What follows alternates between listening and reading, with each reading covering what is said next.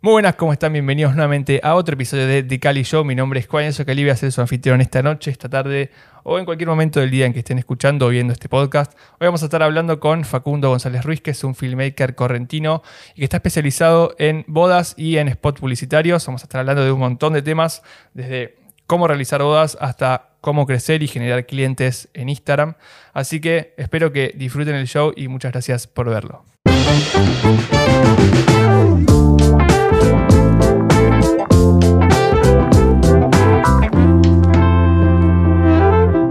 Bueno, Facu, gracias por estar acá, bienvenido al show, muchísimas gracias. Eh, y bueno, quería, antes de empezar a hacer un montón de preguntas que, como hablamos anteriormente, me intrigan saber a mí, creo que también a la gente que esté escuchando del otro lado también eh, les va a intrigar un montón de cosas cuando vean tu trabajo, si es que ya no lo conocen. Eh, hacer una pequeña presentación tuya de qué es lo que haces hoy en día, este, por ahí estaría bueno para quien no te conoce que tenga un pequeño feedback tuyo. Perfecto. Bueno, yo soy Facundo González Ruiz, soy correntino. Eh, estoy trabajando de videógrafo así como full time hace 6, 7 años acá en Corrientes. Eh, estuve 7 años estudiando en Buenos Aires eh, artes audiovisuales en la Universidad Nacional del Arte y me vine después de esos 7 años a Corrientes porque me salió una oferta laboral en Resistencia Chaco que está acá al lado en un canal de televisión como editor y bueno, gracias a esa oferta decidí quedarme y me, la jugué, digamos. Y bueno, de a poquito fui entrando al mundo de las bodas. Tengo una anécdota muy copada ahí de que mi hermana tenía que ir a un casamiento de una amiga y como no, no podía el marido de ella, me dice, che, no me acompañás hoy. Le digo, bueno, dale, yo voy, pero llevo mi cámara y hago un par de planitos por diversión. Y bueno, fui, filmé esa boda así por diversión, la edité toda, se la entregué a la amiga de mi hermana y quedó como fascinadísima. Y a partir de eso, todas las amigas de ella me empezaron a llamar para casamientos. Entonces fue como el boca a boca, boca a boca, boca. Y nada, empecé como que exploté en bodas. Digamos que entraste sin querer al, mundo de lo que fue es. Fue pura casualidad. Y medio que lo mismo me pasó con los spots porque hace poquito, eh, ponerle que hace, no sé, cuatro o cinco años también una conocida abrió un local y me dice, che, ¿no te animás a, como a filmarme un spot? Yo ni pensaba en filmar spots en ese momento. Claro. Y, y nada, y también como que le gustó mucho a la gente en las redes sociales, se movió un montón y todos como que, bueno, yo también quiero, yo también quiero y nada, y así como que la pegué, digamos. Claro, mucho boca a boca, digamos. sí, tal cual. Che, eh, hace varios años, como estás contando, que estás eh, en este rubro, que, bueno, vos me contaste que trabajás mayoritariamente solo, o sea, trabajás como filmmaker solo. Eh, y me gustaría hablar, hay un montón de temas que, y preguntas que me gustaría hacerte, pero me gustaría encarar particularmente este podcast hablando de dos temas, que uno son las bodas, que ya vamos a entrar en eso, que hay un montón para hablar ahí. Y por otro lado, es, bueno, las redes sociales como cómo te vendes en las redes sociales, ¿no? Porque vos generás eh, leads o generás clientes a partir de las redes.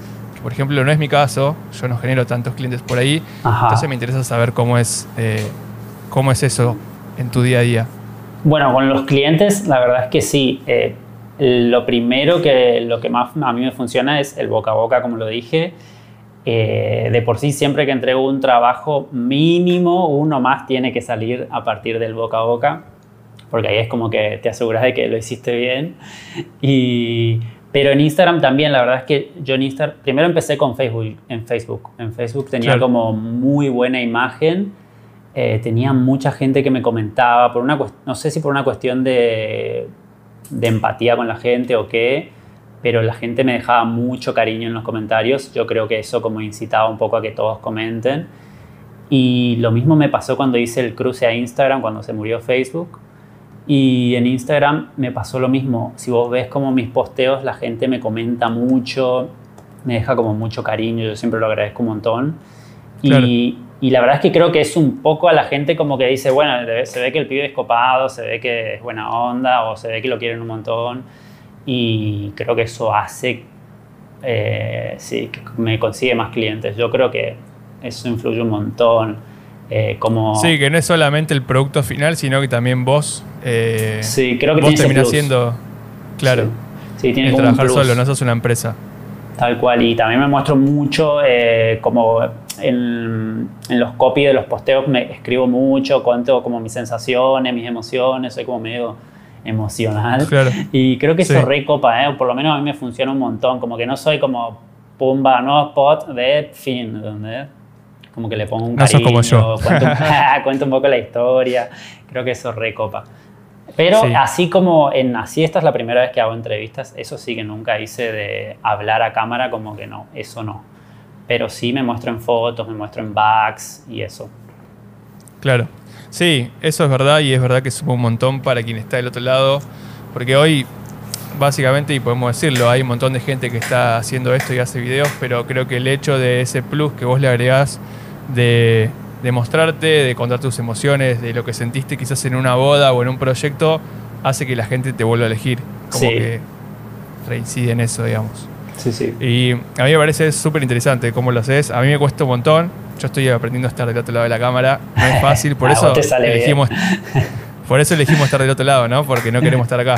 Pero nada, la, la otra parte de, de quizás eh, generar más engagement con el público no es fácil, cuesta un montón, pero creo que, que la comunidad que estás generando te, te sirve no solamente para generar comunidad, sino que también salen clientes de ahí, ¿no?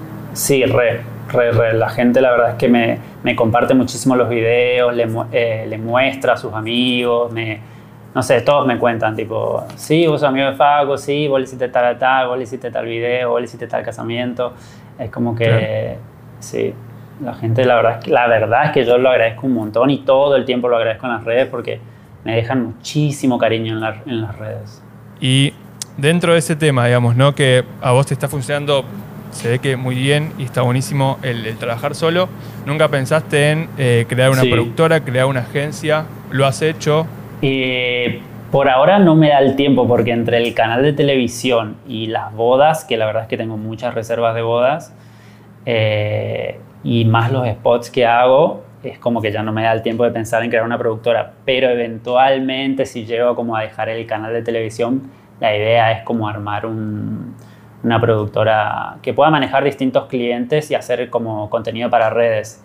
Ese es como mi, Claro. mi sueño, me encantaría hacer eso, pero necesito como arriesgarme y dejar el otro laburo porque todo junto no puedo. Eh, pero sí, la verdad es que en- a mí en pandemia me explotó el tema de los spots y a partir de ahí me surgió como ese bichito de querer armar como una, una productora de manejo de redes, digamos. Claro. Sí. Eh, no sabía que seguías en la tele. Buen dato igual, porque sí, a- hacer todo cuesta un montón. Sí, sí, yo tengo Este- esos tres, tres, las tres patas, digamos, en el canal de televisión, la- los eventos y los spots. Es como, la verdad es que Claro, y encima sí, yo montón. filmo y edito, entonces es como un montón.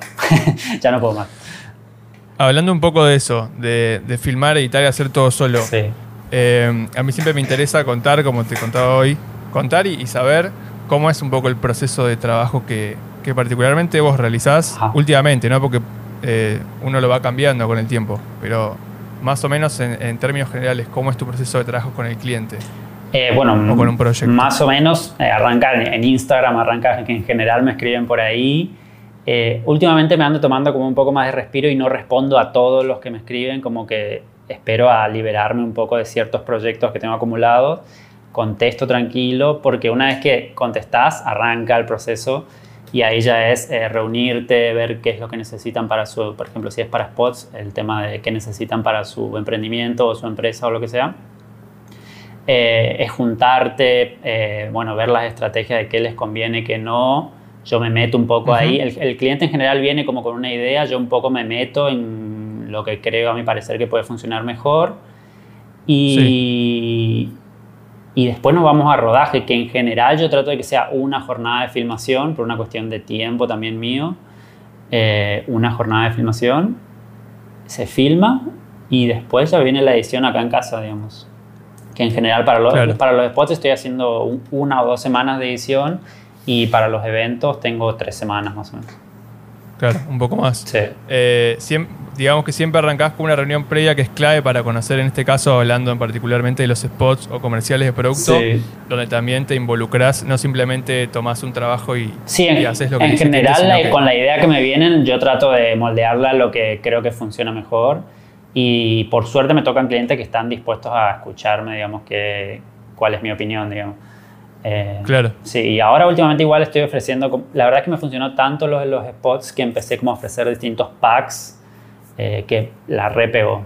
Porque antes era como me escribían y bueno, me decían que necesitaban, ahora es como que tengo opciones que pueden elegir y a partir de eso distintos precios. Eso es interesante, digamos. Vos cuando te solicitan eh, un presupuesto, ¿Solés mandar opciones o, simplemente mandas una sola propuesta? No, no, ahora tengo las opciones que son, por ejemplo, tenés el spot clásico como para el feed que tiene 40 eh, segundos a un minuto. Después tenés como el pack de historias que son tres historias de 15 segundos. O ahora que funcionó un montón fue el pack de reels que son cinco reels. En todo eso en una jornada de filmación, digamos. En una jornada o haces el spot o haces las tres historias o haces los cinco reels. Y... Ok. Siempre contemplo una jornada más, en este caso cinco reels o un spot. Claro. Y la verdad que, eh, viste que lo publicito, eh, yo en mis redes pongo como pack de reels, le hago como una portada, no sé qué, y eso la verdad que me funcionó súper bien porque lo he publicitado incluso en Instagram y se ve que el que diga pack de reels la reflashaban y me han escrito literal de todo el país, tipo pidiéndome eh, spots lo cual me abrumó un poco. Traté de como hacer como un filtro ahí, a ver qué podía, qué no podía, qué me podían mandar, qué no. Eh, y bueno, y ahí fui como tratando de filtrar un poco. Pero por suerte, súper bien me, me, funcionó eso. Bien, sí, está bueno. Es como que después, a medida que vas teniendo cada vez más clientes, empiezas como a filtrar y quizás te vas dando cuenta con qué cliente trabajar y qué no. ¿Has tenido alguna experiencia mala alguna vez con algún cliente? no, no, No, no, experiencia mala no. La verdad que por suerte tengo clientes muy copados que como que ya vienen a mí con todo esto y que yo me muestro un montón, ya me, como que me conocen, entre comillas. Entonces es como que no, nunca tuve problemas, saben cuál es mi estilo, está como muy definido, entonces, eh, no sé, si ya no les gusta mi estilo ni vienen, digamos, chao. Claro, sí, sabes que eso lo, he hablado en otra entrevista con, Leandro Rivielo, otro, otro youtuber, y que hablábamos justamente de, de esto, de yo paralelamente, además de ser eh, freelance, trabajo en una agencia. Ah. Y en la agencia sí solemos tener un poco más de problemas con clientes. Claro. Porque justamente cuando vos trabajás solo y la gente que te va a contratar a vos ya conoce tu estilo y, si no te quiere contratar no te contrata.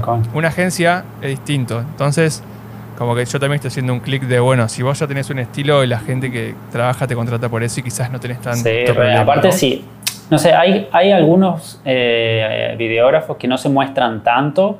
Yo en mi caso me muestro un montón, digamos, prácticamente todo lo que hago lo subo, es muy poco lo que no comparto. Y creo que eso me refunciona, digamos, mostrar todo lo que hago porque la gente ya conoce mi estilo, sabe lo que hago. Y si vienen es porque quieren, digamos, lo que yo hago. Claro. No, no, es que vienen con ideas súper, hiper distintas a lo que, eh, lo que a mí me gusta hacer. Eh, creo que está bueno igual formar un estilo porque entonces la gente te busca por eso y no es que estás, puede ser cualquier otro. Digamos.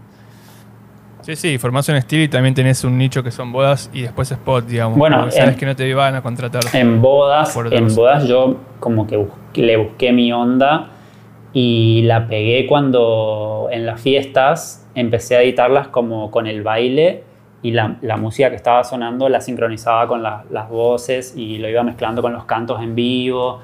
Eh, Eso lo vi y me pareció una locura. Hay un montón de ejemplos ahí en mi Instagram.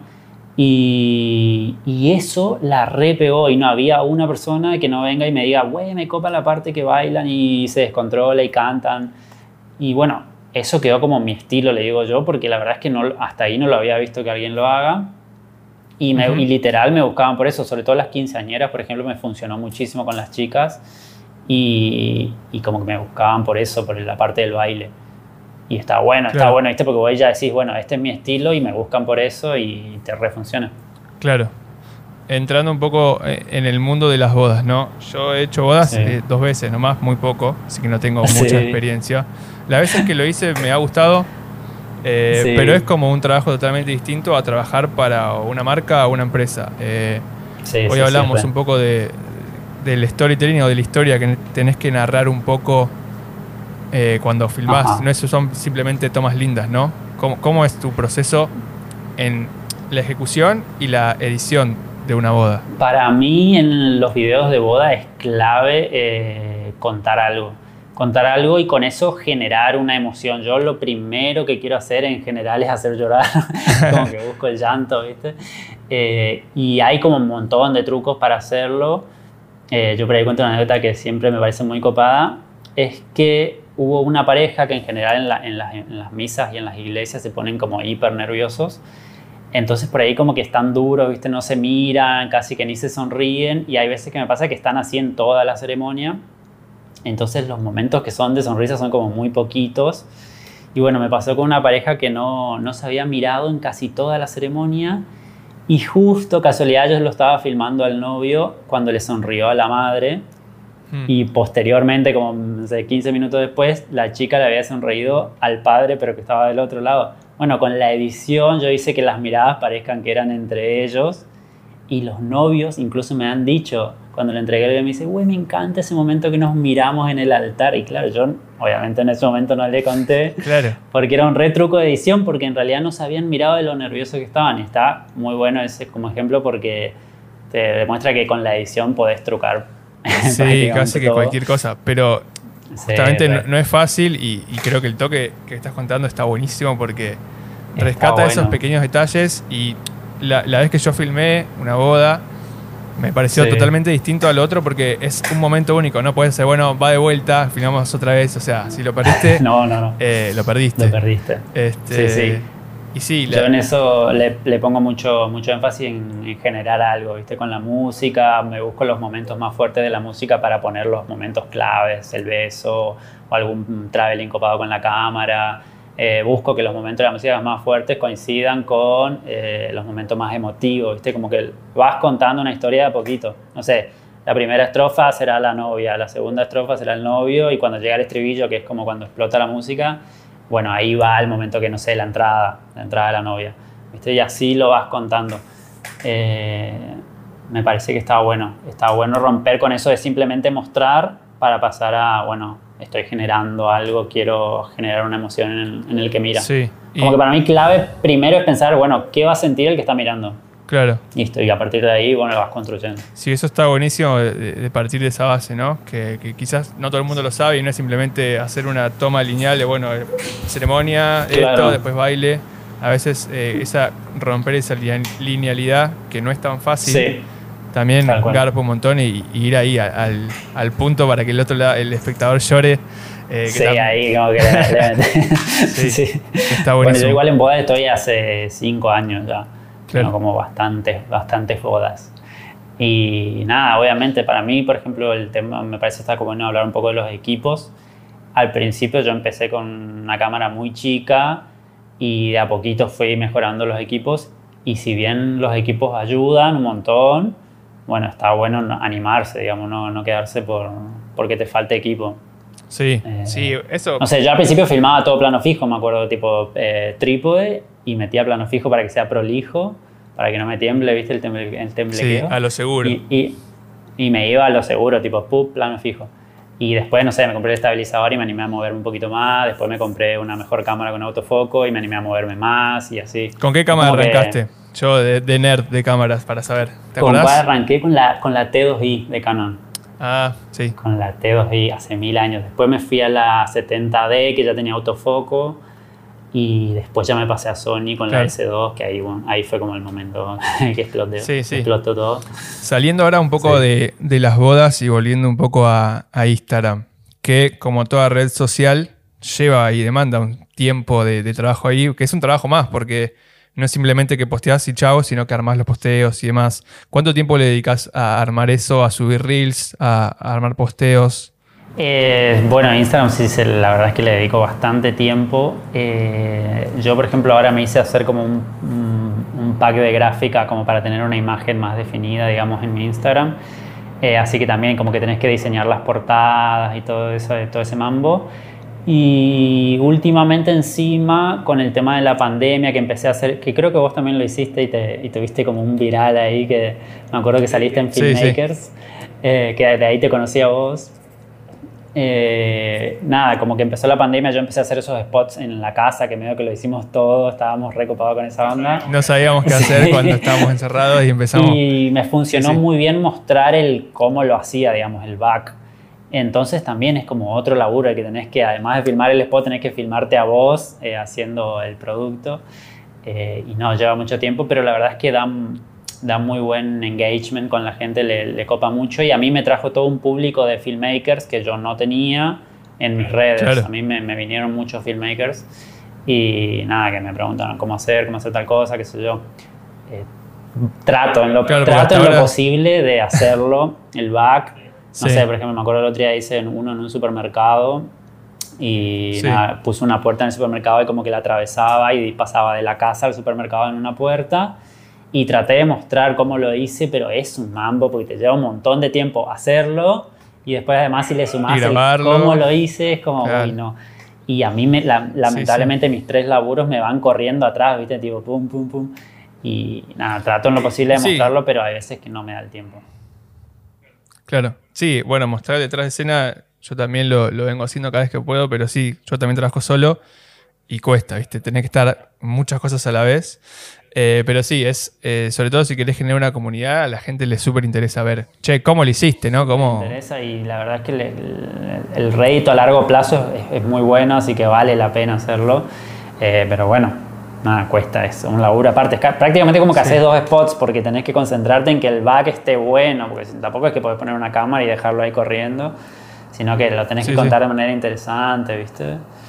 Eh, y bueno, hay un poquito de back en mis redes, no tanto, pero... Hay, hay, hay, bastante igual, que están buenos, mostrar el... Sí, no, ah, y aparte los reels también, ahora me empecé a mostrar como yo en los reels, como protagonista. Eh, y también gustó mucho eso. Por ejemplo, cuando me fui a Buenos Aires hice como un reel del viaje, eh, o el otro día hice una propuesta de casamiento y mostré como el back de eso y funcionó muchísimo. De hecho, se me volvió como medio viral uno de esos reels, reels y tuvo como 400.000 visitas, no sé qué. Y para mí no estaba tan bueno el reel, tipo era súper básico, pero le gustó muchísimo a la gente, o sea que estaba sí, bueno. Siempre pasa eso, viste que el video más, eh, a mí me pasó en YouTube, el video más viral es uno que, el que no quería que sea viral. pero... Pero el, el, reel este me trajo fácil como 3.000 seguidores, eh, así, y gente de todo el país. Y entonces, no, está buenísimo. Bienvenido sea. Y además de eso, haces publicidad, o sea, más del crecimiento orgánico, también haces publicidad en redes, ¿o no? Hago publicidad en redes, sí. No siempre, pero la hago. Por ejemplo, cuando hago, no sé, alguna portada de pack de reels o eh, alguna boda que me guste mucho, eh, la suelo publicitar y la verdad es que le va súper bien. Sí, sí, pero bueno, es, es, es, demandante también. Es un laburo más y hay que, hay que meterle. Este... Demandante. Sí, sí, sí. Yo creo que es como un laburo aparte. Eh, pero bueno, sí, pero bueno, es mostrarte y es el ingreso a nuevos clientes, sobre todo en tu caso, así que es justamente necesario. Sí, sí, sí. Mientras genere un cliente más, estamos estamos súper. Valió la pena.